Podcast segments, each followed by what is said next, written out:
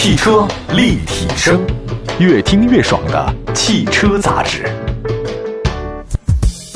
欢迎大家收听，这里是汽车立体声。各位好，我是董斌啊。我们汽车立体声的视频节目呢，现在已经是全面上线了。始于车而不止于车，在抖音呢搜索“汽车立体声”这个全拼，你就能跟节目取得互动。欢迎各位关注、评论和点赞。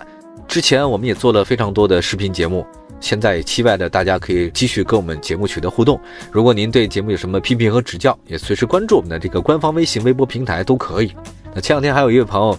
听的还真的很仔细啊，就在我的那个私人微博上给我私信，呃，私信了说你前两天说奥迪 A 六的一个新能源车的一个数据啊说错了，然后我马上回给他我说谢谢，真的我觉得高手在民间，很多朋友们他们非常热爱汽车，所以听得非常的仔细，对于有些数据啊比我还要熟悉。突然想起来了，前两天我的一个好朋友就是复旦大学的那个孙英刚教授，他呢是专门研究这个唐史的。他的学术训练非常全面，曾经是他们那个省的数学的理科状元啊。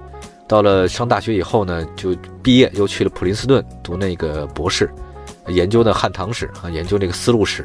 最近一段时间啊，他就发了一个信息给我，他说：“他说董编，我发现啊很有意思，就是民间啊有一些研究文史类的，或者说有一些这个狂热的爱好者，他们很专业。”然后跟他探讨的问题很多都是他没有想到过的。也许你可能从事的不是这个行业啊，但是呢，你在其他地方对这个很热衷，把自己的业余时间都利用起来啊，研究这个东西，依然能取得很好的效果。也希望大家可以随时关注我们的节目。我们今天呢，在汽车历程当中啊，跟大家谈的其实就是一些汽车的最新资讯。要说起来，最近哪条信息让我印象最深刻呢？一定就是美国这个原油期货跌到每桶负三十七美金。我知道很多网上的朋友这开玩笑说，今年的半年快过去了，他什么都没干，在这天天竟是见证历史了。那这个油价这也确实见证历史了，也吓我一跳。就是说这个历史上啊，首次原油期货价格交易为负，就是你买油桶我送你油，你就可以这么理解了，对吧？一个油桶一两美元，一桶油呢给你四十美金，你想想看吧，就恨不得我家里啊这个能倒腾出来仓库啊，就想买原油去。我们先说一下这个事儿。北京时间二零二零年四月二十一号凌晨，出现了原油期货交易价格为负。短短两个小时，纽约商品交易所五月交货的 WTI 原油期货接连跌穿从十美元到一美元十道整数位的心理关口，上演原油期货史上最疯狂的抛售，那太可怕了。在距当天啊收盘不到半个小时前跌为负值，最后报收呢是每桶负三十七点六三美元，跌幅呢是百分之三百零五点九七。这个意味着什么呢？意味着这个卖方卖油的，他需要付出代价，才能让买方从他手里拿走原油。我给你钱，你把我带走吧。WTI 原油呢？这个五月期货最后交易日呢是四月二十一号，也就是北京时间二十二号凌晨两点三十分之后，这个合约项下的原油产品呢将进入到交割程序。之所以会出现卖油倒贴钱的戏剧性的现象呢，根源呢是原油需求在目前疫情情况之下，它就崩了。啊，减产力度呢又不够，他们欧佩克就石油组织谈不好，那个互相呢就使绊儿，所以呢现在啊，原来这个原油库存容量已经不够了，就存的太多了，没地儿搁了，一桶一桶接着来，我这库存呢就就满了，怎么办呢？对于你说没办法交割实物的交易商来说，五月合约那就是烫手的山芋，你到这个点儿啊，你得交割了，你不交割你怎么办？你真拿油走吗？他为了以免在没有库容量的情况之下购入到了实物原油，所以。他就赶紧就把它平掉这个仓位。三月初呢，受到这个新冠疫情全球蔓延影响啊，还有欧佩克减产的协议破裂，油价呢现在是不断的暴跌，已经跌两个多月了。那么在期货价格出现了负值之前，部分地区的原油现货价格呢已经是负的了。这个也就是说，现在你把这个油啊运到炼油厂，你或者说存起来的成本呢，已经超过了石油本身的价值，就房地产断供一样，你不用再交了，因为你房子不值这些钱，对吧？所以就断供嘛。实际上呢，三月底以来，美国、加大多地现货出现了负油价。当然，这个在历史上是不是这个负气价？哈，这个是天然气嘛？负油价有没有过？我觉得应该有过，但是它很少，真的很少出现这种事情。但是现在你发现什么？疫情的不确定啊，经济和需求的恢复不明确，库存量太大，导致了现在负油价呢这个出现了。我有一个朋友呢，他是专门做这个燃油生意的，他属于国际贸易。他们聊天的时候啊，都是要用美元来讲的。我说好，这给你多少吨哈？标号，他们用标号，就跟那说那黑话差不多哈。比如说我们这个五二零啊，就可能是这个油的标号，然后一千吨多少美金，他们所有都是美金来说，所以他们一进一出啊，这个钱呢真的是啊一吨一吨的这个这个价格。然后我问他们来的，我说你们最近这个原油价格这么低，你们不买点吗？他说怎么买呢？没地儿放啊，真没地儿放了。就之前的油消耗不了，没地儿放，可又源源不断的油出来，你说怎么办？另外呢，还有一个新加坡有一个著名的华商，就我给你讲个内幕吧哈，这我不知道这讲了之后我有没有生命危险，应该没有，因为他已经破产了。这个呢，新加坡有一个林姓的富商，大家都知道福建的有个系啊，叫莆田系，对吧？据说呢，这个人呢好像也是莆田出来的，那跟莆田系有没有关系？我不知道，也不敢乱讲。他呢前段时间破产了，他的公司呢叫做兴隆原油公司，就贸易兴隆这两个字。这个人呢太神奇了啊，在整个新加坡那一带东南亚呼风唤雨啊，算是个资金量无数，呃，就是原油出身的石油大王，整个的东南亚的石油大王，但破产了，向申请破产保护。后来人一查说，这么实力强大的一个首富，老爷子今年得有七八十了吧？他怎么突然就破产了呢？什么大风大浪没见过呢？后来发现，其实原来真的是如此，就是他们做油的这些人呢，因为资金量太大，往往他们需要这个银行的金融来杠杆来平衡。他可能花了大概几十亿美金，先去把这个原油买下来，啊，买下来之后呢，就要存起来，然后等过日子再卖出去，来就来回倒腾。尤其是在去年的话呢，世界上的这个原油市场里面。因为了环保嘛，什么叫低硫油啊？不，里面含那个硫啊少一点，它升级换代哈。所以当然为了保护环境，结果呢，它这个因为需求很大嘛，所以他就搞了很多，花了几十亿美金，然后各种杠杆，然后弄了很多低硫油啊，包括那个各种的东西。结果没想到，突然这个二零二零年世界这个石油价格下跌嘛，欧佩克石油组织跟俄罗斯那边没谈好，结果呢一下它这个供大于求了。所以他这个地儿也没地儿搁了，交割不出去了，就一下一夜之间破产了。原来身价那么高的东南亚一个石油大王啊，没了，说没就没。哎，这个生意实在是太可怕了，就他们赚钱也是赚海了，要赔钱也是赔海了，一夜之间就全赔完了，可怕。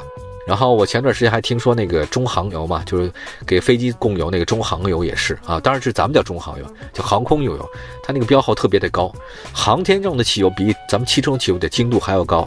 那都是细粮，你要说汽车用的油呢，又比柴油或者说一些轮船用的油，它这更要细一点。那那个就是粗粮啊。现在这个航油生意一落千丈，也是没人买，没人要，你飞都不飞了嘛，航班都停了，你说怎么办呢？这生意差的要命。第一条消息吧，先说到这边了，就是美国的这个原油期货呢，跌到了每桶负三十七美金。当然，知道很多朋友也在发公号啊，说一些这个阴谋论，说背后一枪，要不是想搞掉谁之类之类的，这个我就不讲了。我只说，那我们有没有想到这个原油价格带给我们的这种好处呢？就是我们以后加油能不能再便宜点呢？我可以告诉大家，基本上没有这个希望。具体的原因我不再多讲了啊，这个恐怕我知道的已经太多了。好吧，我先说到这边，我们休息一下，一会儿呢再看其他的几条相关的汽车方面的消息啊，一会儿回来。汽车立体声，您的爱车情报站，会新车，私车定制，会买车，会客厅大驾光临，庖丁解车，精准分析，会拆车大师来帮您，会用车，自驾上路，会玩车，我们都是汽车人。汽车立体声，欢迎大家呢听我们的节目。我们的节目呢现在也有抖音了，那个在抖音上呢可以搜“汽车立体声全拼”就能找到我们。刚才说到了一个美国原油期货这个事情，跌到每桶负三十七美金。我们接下来再说说华为。据报道呢，华为发布一个叫华为 High Charge 直流快充模块新品，已经确定跟国家电网北京、新兴充电常州、南网电动深圳、华商三油北京进行机构合作。那新的产品呢，将为新能源充电领域的提供解决方案。那其实华为这次啊，它也算是正式的进军到新能源的充电领域当中了。华为这么干呢，一下涉及了好几个领域啊。我算了一下，这七大领域它都涉及了。第一，5G 基建它有，特高压有，城际高速铁路它得有了，城际轨道交通有了，新能源汽车充电桩、大数据中心、人工智能和工业互联网啊，这个七大领域呢，华为确确实实都发力。而且现在华为呢，在五 G 呢抢得了先机，如今呢又在新能源充电领域布局，可见华为啊对新基建的进一步的跟进。大家别忘了，加油站它能做的文章还是比较多的。当然，咱们的加油站可能稍微简单一点，没有那么复杂。如果各位有机会去像欧美的加油站，尤其是美国的加油站，可以看得出来，它那边算是一个小小的生活综合体吧，非常有趣啊。就咱们的加油站可能相对单一一点，它那个零食或者说是那种小杂货铺的那种感觉特别差。就说如果是新能源充电站，这个是一个崭新的布局，就跟大家四 G 和五 G 感觉是一样的。你这个五 G 它得重新搭架子，它得重新再赶，就跟那铁路上，你这个高铁就跟普通的铁路它是不一样的，重新再来。那么一重新再来，就有非常多机会，啊。华为呢已经看中了这个新基建的这个机会了。呃，另外呢，我们也说一下，其实早在二零零一年呢，呃，华为呢当时有这么一个情况，它以七点五亿美元将它的一个电源部门啊，叫华为电器转给谁呢？转给了爱默生公司。但是时隔八年，就二零零九年，华为看到了电源行业的未来潜力，所以零九年就重组电源部门。那么一零年成立了新能源部门，一六年就进军了充电桩。那么华为呢，在一九年有财报说呢，要向智能汽车的增量部件核心供应商，要成为这个主攻的是智能座舱、智能电动、智能网联和智能车云等各个方面。它其实啊，要华为想打造一个生态，这个有点像当年贾跃亭想搞那生态圈是一样的。但是贾跃亭他的野心跟他的实力不匹配。但华为的话呢，如果他有这种想法的话呢，我觉得实力完全能支撑他的，能实现他的野心。那么刚才也说到了华为，你说它有没有真的在汽车里用呢？有。二零一九年十二月二十九号，就是去年，新宝骏在深圳发布了一个全球首款搭载华为 HiCar 的智能互联产品车，那叫 RC 六。而且今年三月份，新宝骏全系的产品都会搭载华为 HiCar 的智能互联系统，支持呢手机和车机的无感连接，车内的一键远程控制家居，车内摄像头等等等等都有。它这个星态伙伴叫 HiCar。未来呢，这个华为呢将跟谁合作呢？已经超过了三十家车企了，已经谈好了，像北汽、一汽、广汽、奇瑞、江淮合作的车型呢超过一百二十款。哎呦，就是华为现在它还没造车哈，它就是合作，先打造车内生态。我怀疑它这么下去的话呢，很快就会搞车了。而且我认为它如果要一动手的话，其他的要做那个目前车内互联系统或者说智能生态圈的那个。汽车厂家还有包括那些第三方公司啊，需要紧张一下，他那实力、技术储备太强了，难以撼动啊，这没办法。好吧，我们说下一条消息啊，二零一九年中国汽车产品质量表现研究正式发布了。四月二十号，凯瑞赛驰咨询公司发布了二零一九年中国汽车产品质量表现研究的行业报告。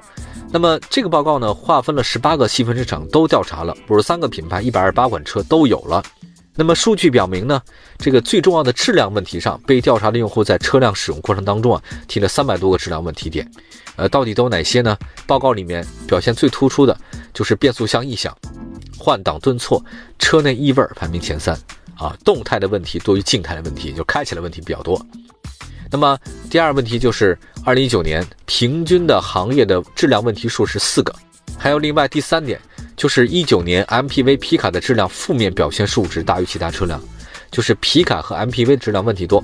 第四呢，就是驾驶系统、发动机外观质量问题也比较多。还有呢，自主品牌的车型质量问题数、故障问题占比排名比较靠前。其次呢是韩系、美系、德系，日系品牌质量表现最好。